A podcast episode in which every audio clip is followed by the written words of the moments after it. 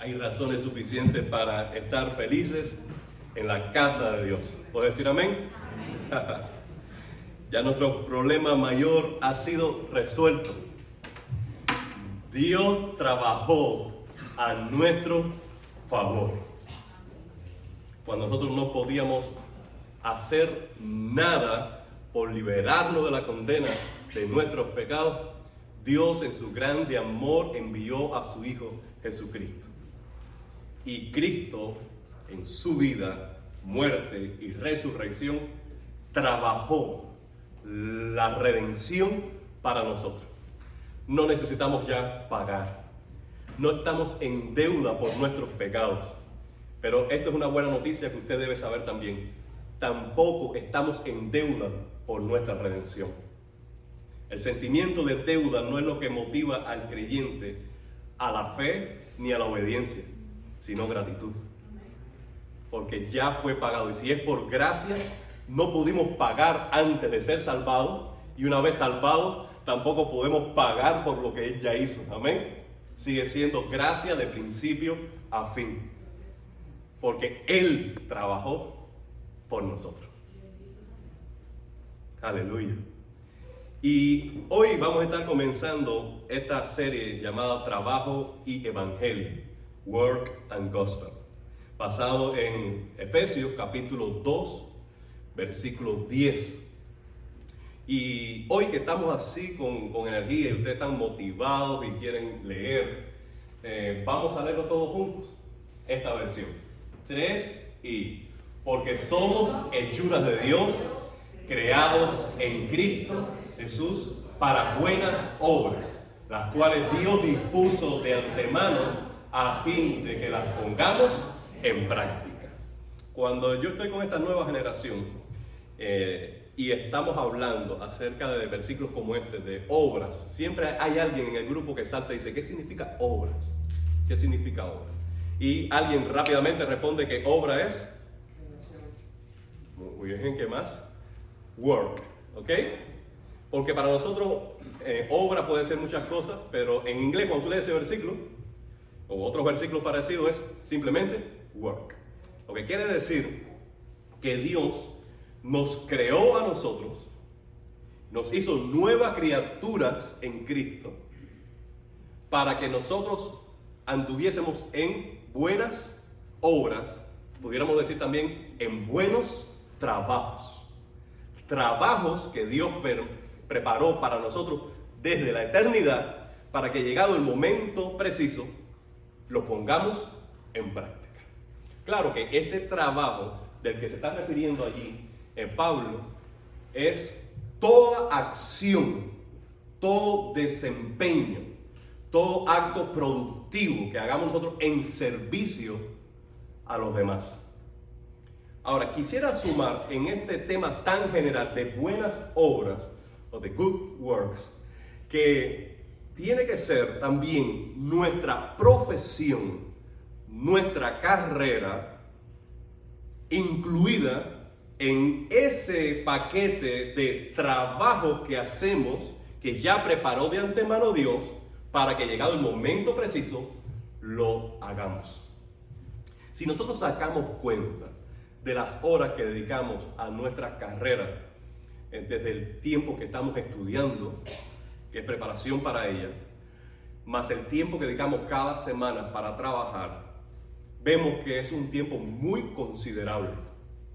Toma nuestra energía, nuestra atención, nuestra pasión.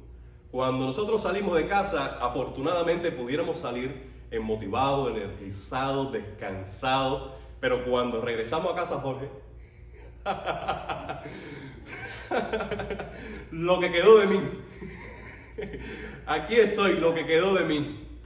¿Dónde está esa mujer o ese hombre que salió de aquí con una sonrisa, eh, con un beso, con energía, con, ganarse, con deseo de ganarse el mundo? Cuando regresa, eh, ese hombre no está allí, esa mujer no está allí, quedó en alguna parte. Lo que quiero decir con esto es que nuestro trabajo, nuestra profesión, toma, no pide prestado, Fabio, no, no, no, toma a asaltos todo nuestro ser.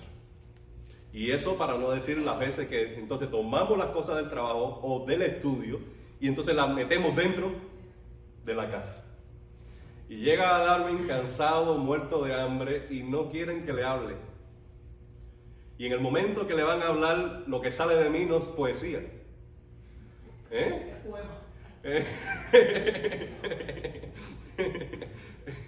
no es poesía, hermano. Porque entonces estoy trayendo lo del día, el disgusto con, con, el jefe, o la amargura del tráfico, o el hambre de que almorcé cualquier bobería, un McDonald's al mediodía, todo eso lo traigo entonces a casa y las cosas del día, del trabajo, la fatiga, entonces vienen a saltar también mis relaciones interpersonales. Ahora, sumando todo ese paquete, tú dices, es mucho lo que toma el trabajo de nuestra vida. Sí o sí. ¿Eh? Además de eso, además de eso, nosotros podemos darnos cuenta que todo nuestro proyecto de vida a veces lo calculamos y lo centramos en nuestra profesión. Desde niño nos está diciendo quién tú vas a ser cuando seas grande. ¿Por qué? Porque desde niño está la educación informal en casa que te están induciendo a pensar en tu proyecto de vida relacionado con lo que tú vas a hacer, con tu desempeño, carrera, profesión. ¿No es así? Entonces cuando llegamos a la edad adulto y nos introducen así, arréglate como pueda, a la vida laboral, eh, entramos en una cultura de trabajo en los Estados Unidos que es única en su tipo. Como se trabaja en los Estados Unidos, no se trabaja en ningún lado del mundo.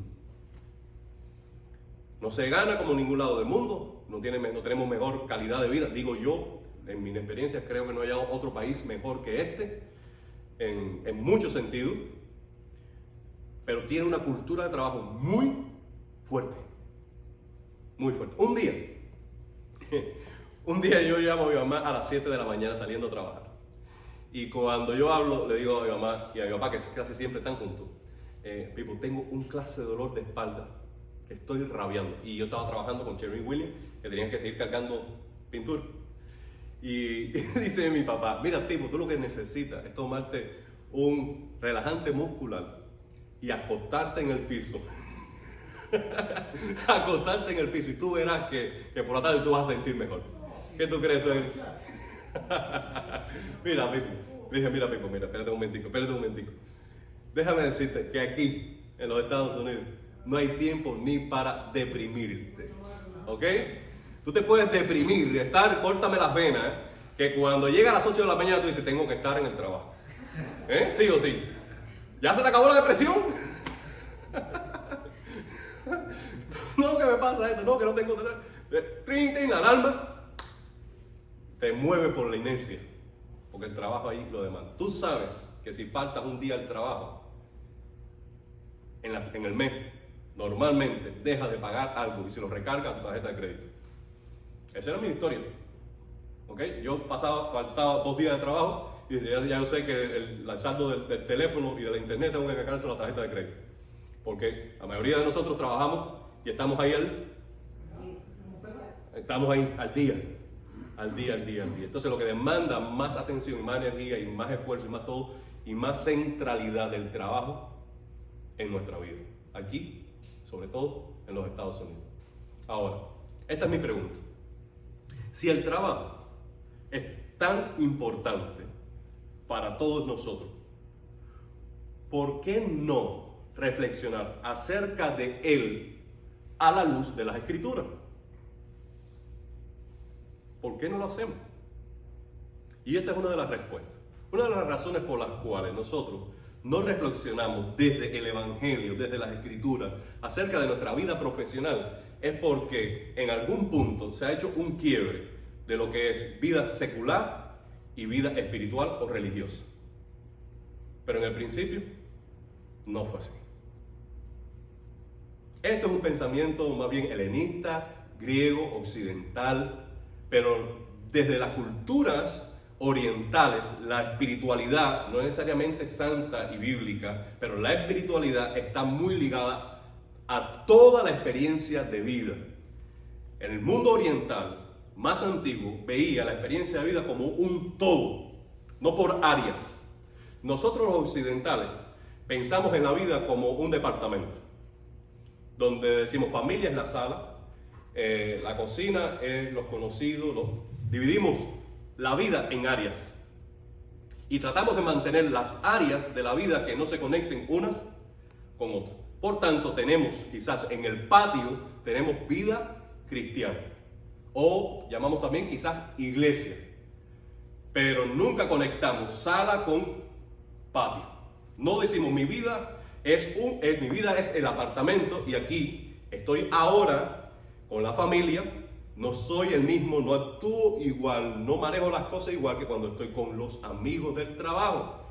Pero cuando estoy con los hermanos de la iglesia, no es lo mismo que cuando estoy en el mercado y divido mi vida, la secciono por áreas y departamentos. Y esto tiene un grave peligro. ¿No es verdad? Tiene muchos peligros. Pero el peligro mayor es que no dejamos entonces que la espiritualidad que vivimos en la adoración pública y a la luz de la Biblia filtre, penetre, riegue, nutra toda nuestra experiencia de vida.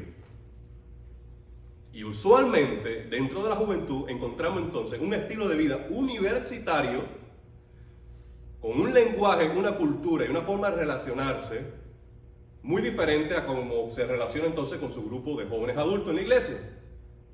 Y tenemos entonces adultos en las congregaciones que los términos, la manera que hacen negocio y, pactan y establecen relaciones de compromiso dentro de la iglesia con sus hermanos cristianos, no es las mismas condiciones y las mismas actitudes que a veces se manifiesta entonces en la vida laboral. Y esto no está bien. Porque Dios nos llama a ser el mismo en todo lugar, bajo toda circunstancia, con todas las personas, todo el tiempo. ¿Puedes decir amén a eso? Por tanto, debemos tener una visión del mundo, lo que se llama holística. Esa palabra existe en español, Jonathan, ¿ok? Ok. No, para que no me digan, no, ese es un español. No, esa palabra existe en español. Holística. Qué bien suena. Eso lo que significa es integral, completa, como un todo.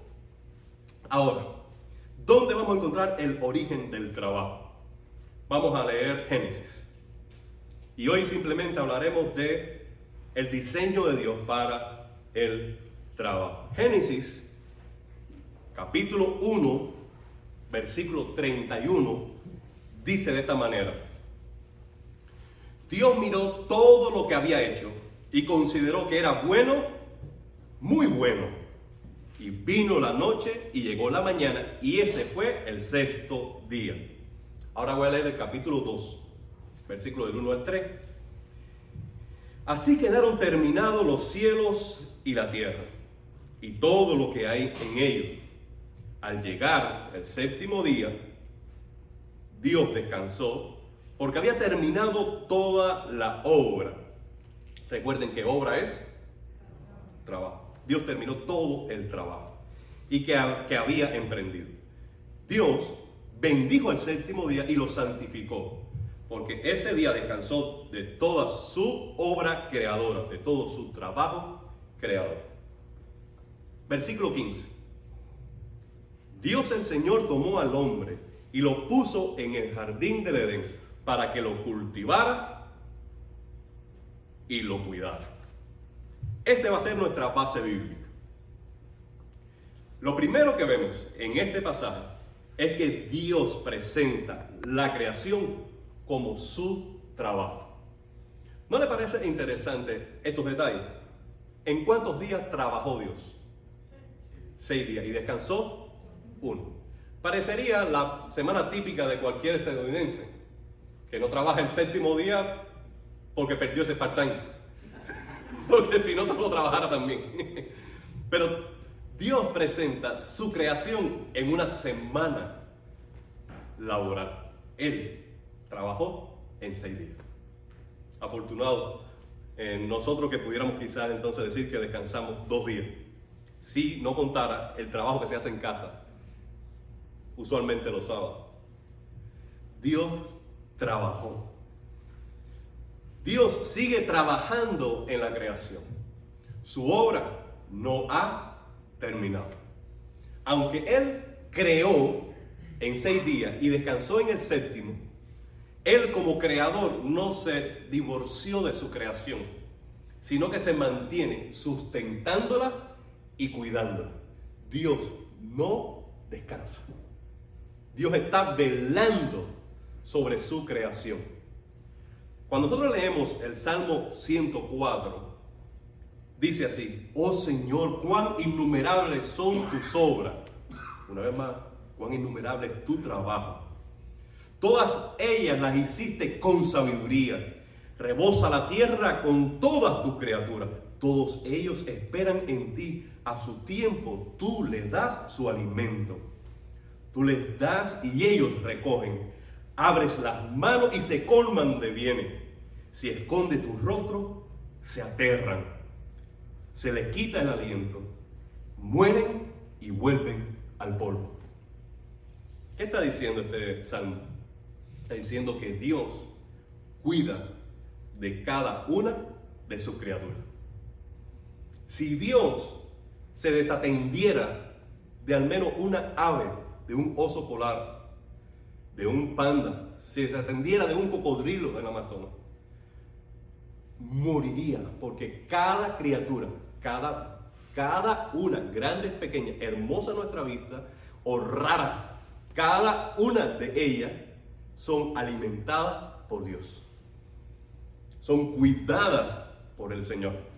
El Salmo 145 lo dice de una manera preciosa. El Señor sostiene a los caídos, levanta a los agobiados. Los ojos de todos se posan en ti. A su tiempo tú le das el alimento. Abre las manos y los sacia con tus favores a todo ser viviente. En este salmo entonces, el 145 nos dice que no solamente Dios cuida de los animales, las aves de la creación, sino también cuida de los seres humanos. Y que presta atención al que está agobiado, afligido, al pobre. Dios está dentro de su creación, trabajando, sustentándola y cuidándola y encauzándola en su propósito. Y esto es de las cosas extraordinarias de Dios. ¿Por qué? Porque cuando nosotros leemos la Biblia nos damos cuenta que los cielos de los cielos no pueden contener a Dios. Cuando David quiso construir un templo, Dios le dijo a David, ¿tú me vas a construir un templo a mí? Si toda la creación no puede contenerme y decir, hasta aquí llegó Dios y hasta aquí, aquí, aquí tengo a Dios. ¿Qué templo tú me vas a hacer a mí? Pero lo, lo curioso de esto, lo que llama la teología el Dios trascendente, también es el Dios inmanente. Porque aquel Dios que es más grande que la creación, Él está dentro de su creación. De tal manera que Dios no es tan grande como para que no esté con nosotros.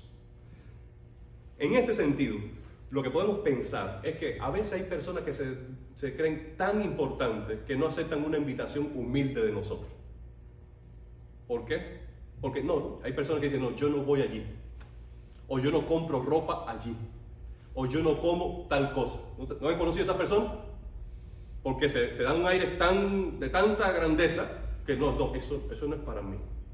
Yo no me ligo con esa gente. Pero Dios, siendo el más grande, el soberano, el extraordinario creador, aún así permanece con nosotros, cuidando de los más pequeños, débiles y necesitados. Ese es el trabajo de Dios, creador. Ahora, lo segundo que quiero decirle es que Dios trabaja y en su trabajo haya placer. Esto parece sencillo, pero es muy iluminador para nosotros. Dios haya placer en su trabajo. Cuando leíamos el capítulo 1, versículo 31, dice, y vio Dios todo lo que había hecho y se dio cuenta que era bueno y bueno en gran manera. Miren a Dios, terminó toda la creación y él dijo, ahora voy a disfrutar de mi trabajo. La miró, la analizó, vio que cada cosa estaba en orden que cada cosa creada y ser creado funcionaba conforme a su diseño y que el todo bien organizado y funcionando cumplía el mayor propósito y bien común. Era un todo coherente, perfecto, que satisfacía la demanda y las aspiraciones y los sueños del Creador. Y yo creo que en ese momento a Dios se le fue un suspiro. Digo, quedó bien. Quedó bien. Jorge, ¿has tenido un trabajo así? ¿Eh? ¡Qué satisfacción! ¿Has escrito tú algo en algún momento y dices, ¿sabes qué? Estos votos me quedaron No has hecho un trabajo y dices, esta semana, esta semana sí la hice. ¿Por qué? Porque Dios nos creó a su imagen y nos creó con la capacidad de trabajar, pero encontrar deleite en el trabajo. Yo sé, yo sé, ok. Ok. Ya, ya sus pensamientos son gritos eh, para mí. Son gritos, gritos. No voy a ni mirarlo porque me están mirando de reojo. Yo he tenido que trabajar donde no me gusta trabajar. Y me gusta y hacer lo que siento que Dios me ha llamado a hacer, que servir a su iglesia, predicar el Evangelio. Pero he tenido que hacer otras cosas y no he encontrado en eso ningún disfrute. Ok, está bien. Eso es un punto aparte. Estamos hablando del trabajo en su concepto más general. Dios nos hizo para que trabajáramos y en el trabajo encontramos disfrute, satisfacción. Y hablaremos más de eso adelante. Lo extraordinario de Dios también esto es que Dios comparte con nosotros su trabajo. En Génesis capítulo 1, versículo 28 dice, y los bendijo Dios con estas palabras, sean fructíferos y multiplíquense, llenen la tierra y sométenla, dominen sobre la creación. Y en el capítulo 2, versículo 15 de Génesis, Dios el Señor tomó al hombre y lo puso en el jardín, en el Edén, para que lo cultivara y lo cuidara.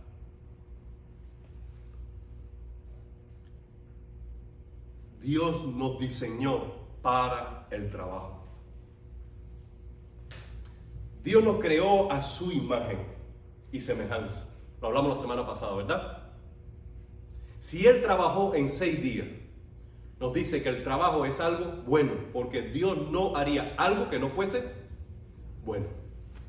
Entonces, al crearnos a su imagen, para reflejar su imagen en nosotros, para ser más parecido a nuestro Padre Dios, nosotros deberíamos asumir el trabajo como algo bueno.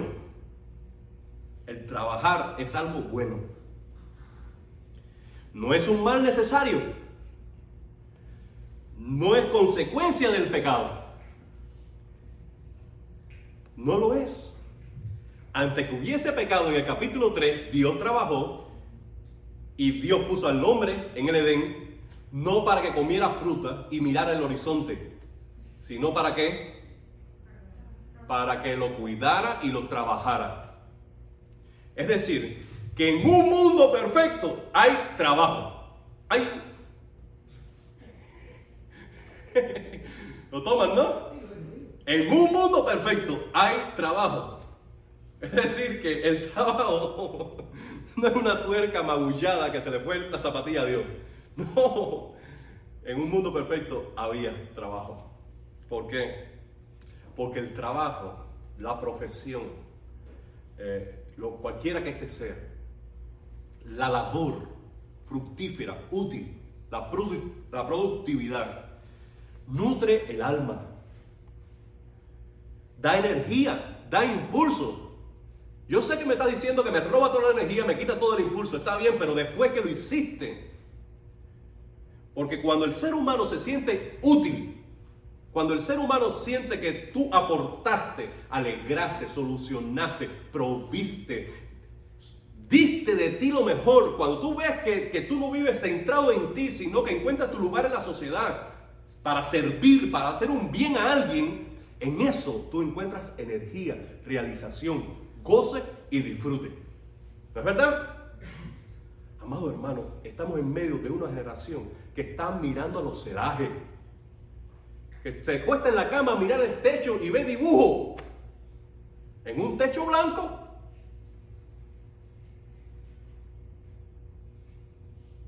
No tienen deseo de hacer nada. No sienten motivación por nada. No tienen pasión por nada. Le han robado la energía, los sueños, las, las metas. Y escuchamos a los padres quejarse de, esta, de esa generación inútil.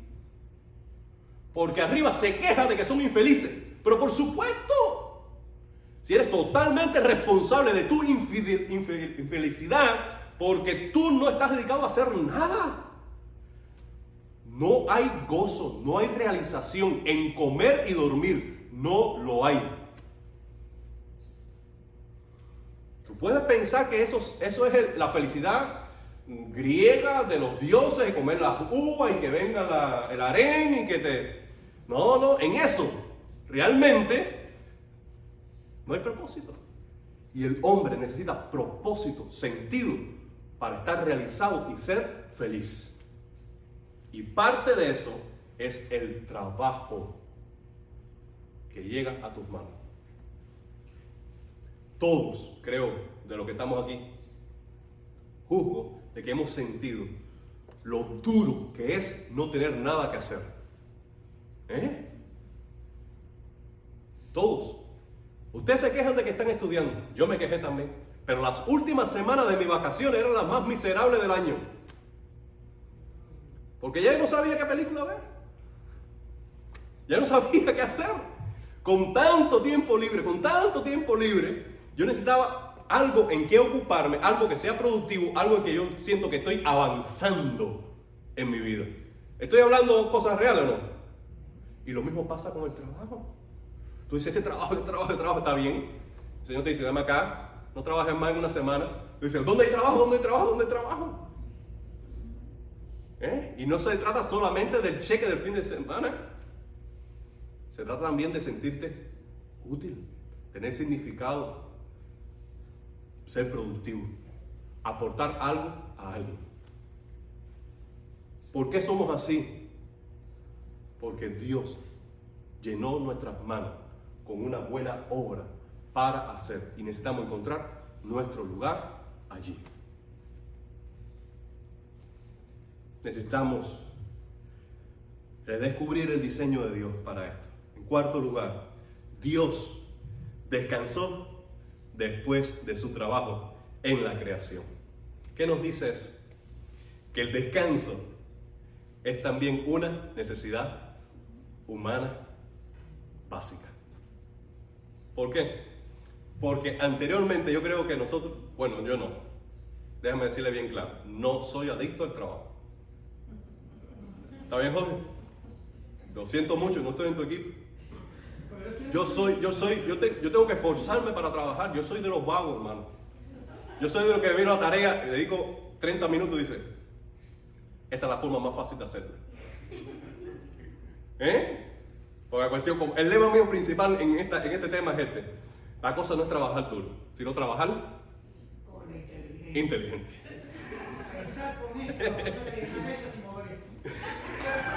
Pero si es posible, si es posible, ¿por qué hacerlo?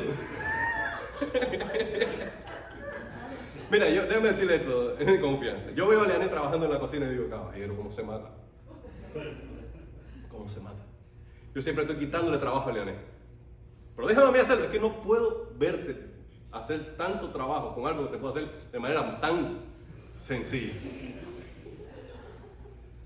Eliane se empieza a cocinar ese día que, el día 29 de febrero, se siente así inspirada a cocinar.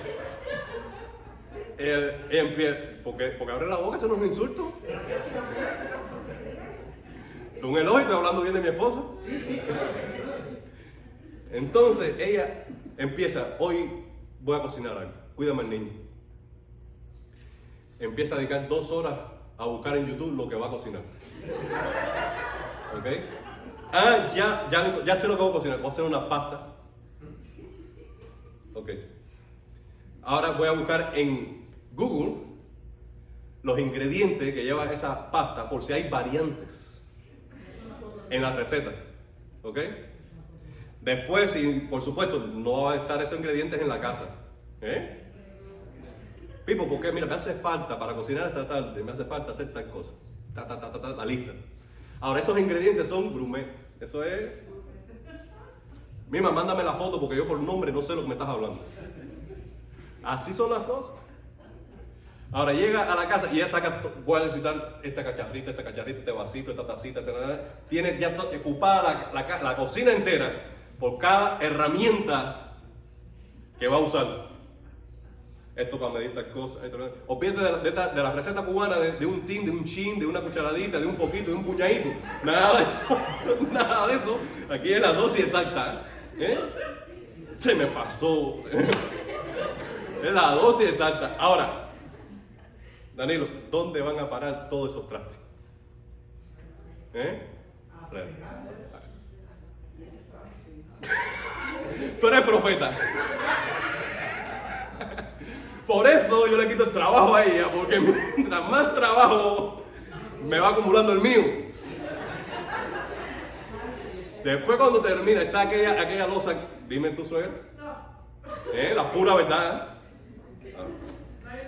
Ahora, eso a la parte de, cada cosita que usa, Jorge, cada cosita que usa, está el papel, el papel toalla. Rácata. Rácata. Entonces está el caldero y el papel toalla así, apontonado así. Por todos lados. Yo paso por el lado y yo así. Y botando. Amado hermano, yo no soy de ese equipo, ¿ok?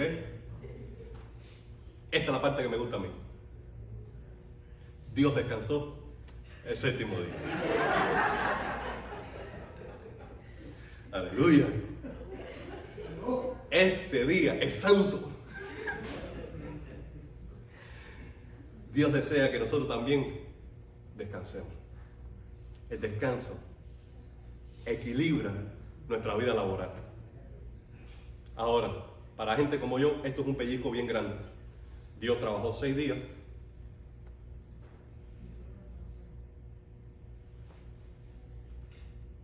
Descansó uno. Lo que quiere decir que las dosis de trabajo la podemos sobrellevar mejor psíquicamente, emocionalmente, eh, nuestra alma la puede llevar bien la carga de trabajo que nuestra carga de descanso. Mente vacía es taller del diablo. Cuando un hombre no está ocupado, lo que tiene en la cabeza es gandofia. Gandofia. No, que yo tengo problemas con esto. Mira, hermano, esto es una receta bárbara. Yo creo que ninguno de nosotros aquí está padeciendo eso, por eso me siento libre de decirlo. Okay. ¿Tú tienes una receta para el desánimo? ¿Eh? Búscate un segundo trabajo. No, yo, yo, yo, no sé mi, mi, mi, mi, meta en la vida, mi propósito en el mundo. ¿eh? Encuentra algo para hacer, para que tú veas que esas ideas se te van a ir y no falta el trabajo. Llega temprano y cuando llegues, dé lo mejor de ti. Para que tú veas que toda esa fantasía y todo eso Dígame, Tony, si no es así. Y si todavía tiene tiempo y si todavía está con esa bobería, búscate una novia. ¿Eh? Ya, búscate una novia. Que, una novia.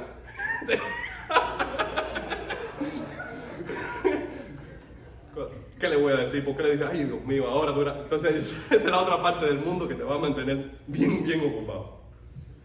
Volviendo, Dios nos dio el trabajo, el trabajo nos equilibra, el trabajo, además, es importante, pero no puede sustituir nuestra relación con Dios y nuestro servicio a Dios. Por tanto, tiene que haber lugar diario para el descanso y, importante, en algún momento de la semana, un día al menos que tú no hagas nada. ¿Por qué? Porque es en tu descanso donde puedes encontrarte con Dios.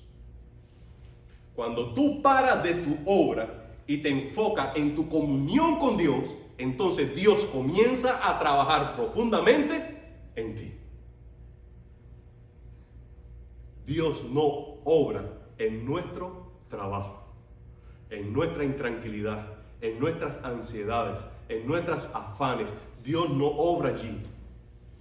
Cuando nosotros terminamos de obrar y de trabajar y nos relajamos y nos separamos para encontrarnos con Dios en el silencio, en la quietud, en la consagración de esa habitación para encontrarme con Dios, leer la Biblia, allí Dios hace su mejor y mayor trabajo en nosotros. Por eso el Salmo 46 dice, está quietos. ¿Lo verdad, Está quietos y conoced que yo soy Dios. Es decir, para, para, quieto, para. Para, mi niña, para ya, para. Estate tranquilo y dedícate a conocer a Dios.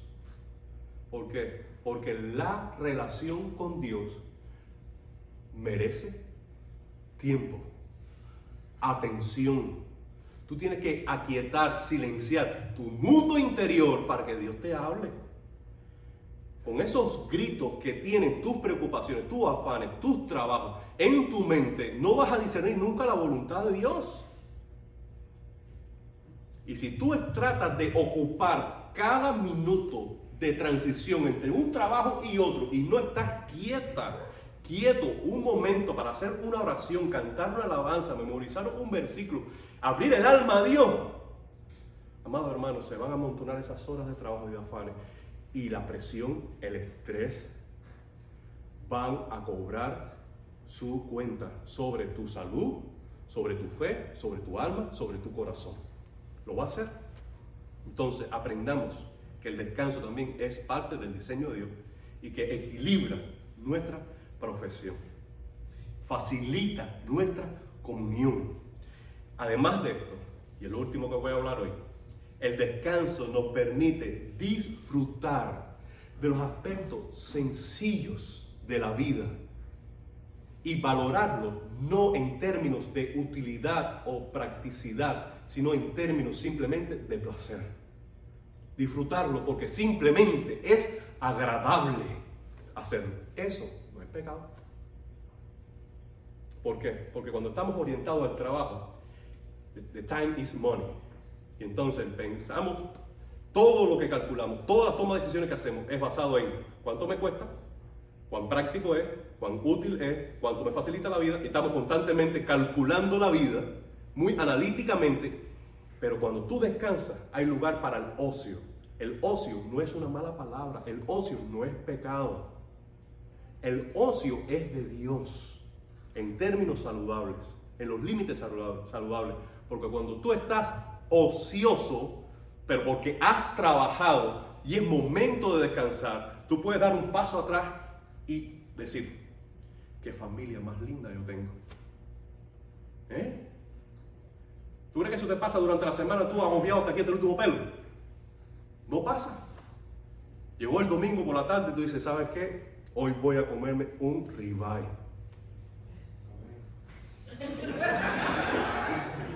¿Tú crees que con el apuro, porque a las 8 tengo que ir a trabajar, yo puedo comerme ese ribeye y decir, bueno, esto quedó? No, ¿cuándo viene el disfrute? ¿Cuándo viene el deleite? ¿Cuándo viene el despeje? ¿Cuándo viene la alabanza, la gratitud? esa gratitud espontánea que digo, Señor, qué rica estuvo esta comida. ¿Cuándo ocurrió eso? Cuando hay descanso, cuando hay ocio, hermano, en eso se agrada Dios. Porque ¿quién te dio esa carne? Dime, Manuel, ¿quién te la dio? El Señor. ¿Quién te dio esa mujer? Espero que el Señor. ¿Quién te dio la casa que tiene? La familia que tiene. Te la dio el Señor.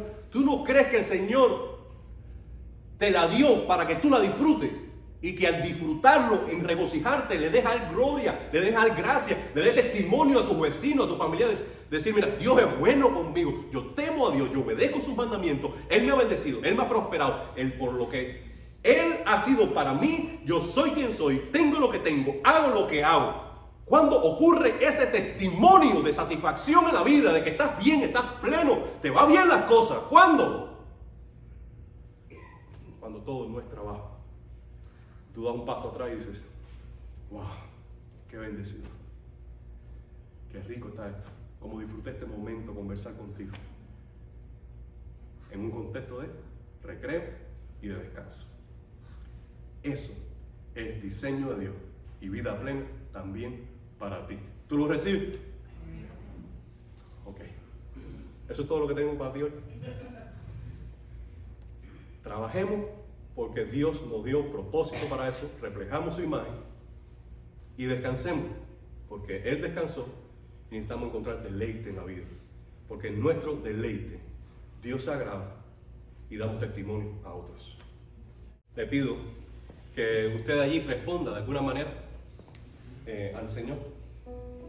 Quizás con gratitud.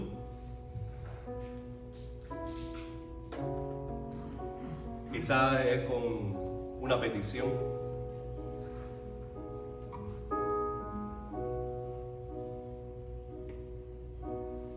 Quizás ahora mismo tú necesitas un trabajo o un cambio. Creo que puedes hacerlo y pedirle al Señor dirección. O estás tomando una decisión para tu carrera Invita al Señor a ser parte de ese proceso. No importa la forma en que Dios te haya hablado, respóndele ahora en una oración. Si por tu trabajo otras cosas importantes se han descuidado, pide al Señor perdón y misericordia. Que el Señor te ayude a descansar, a reposar en Él, porque al final Él es tu proveedor.